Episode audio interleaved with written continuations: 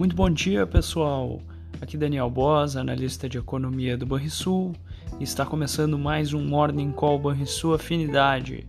Hoje é dia 12 de janeiro e no exterior os mercados esperam a divulgação da inflação ao consumidor dos Estados Unidos. As apostas apontam para uma desaceleração do índice. Caso se confirme esse arrefecimento de preços, a porta para um tom moderado por parte do Fed deverá ser aberta. Ainda sobre a inflação ao consumidor, na China, a taxa anual acelerou de 1,6% em novembro para 1,8% em dezembro, em parte por conta do relaxamento nas medidas contra a Covid-19.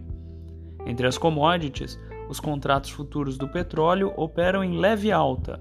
O tipo Brent, para março, avança 1%, negociado a 83 dólares e 50 centes o barril. Essas foram as notícias internacionais. No Brasil, os mercados poderão ter abertura fraca em meio aos sinais no exterior antes da inflação ao consumidor americano. Há pouco, o principal ETF brasileiro negociado em Nova York, o EWZ, caía cerca de 0,1%. Os ADRs da Petrobras caíam quase 2% e os da Vale subiam 3%. No Ibovespa, o mercado também reage às notícias sobre inconsistências contábeis da Americanas.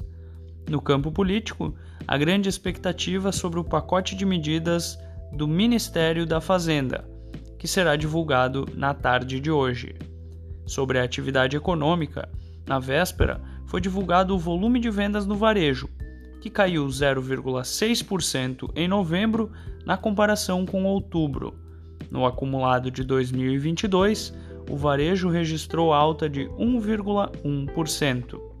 A queda mensal ficou acima do esperado, que era de 0,3%.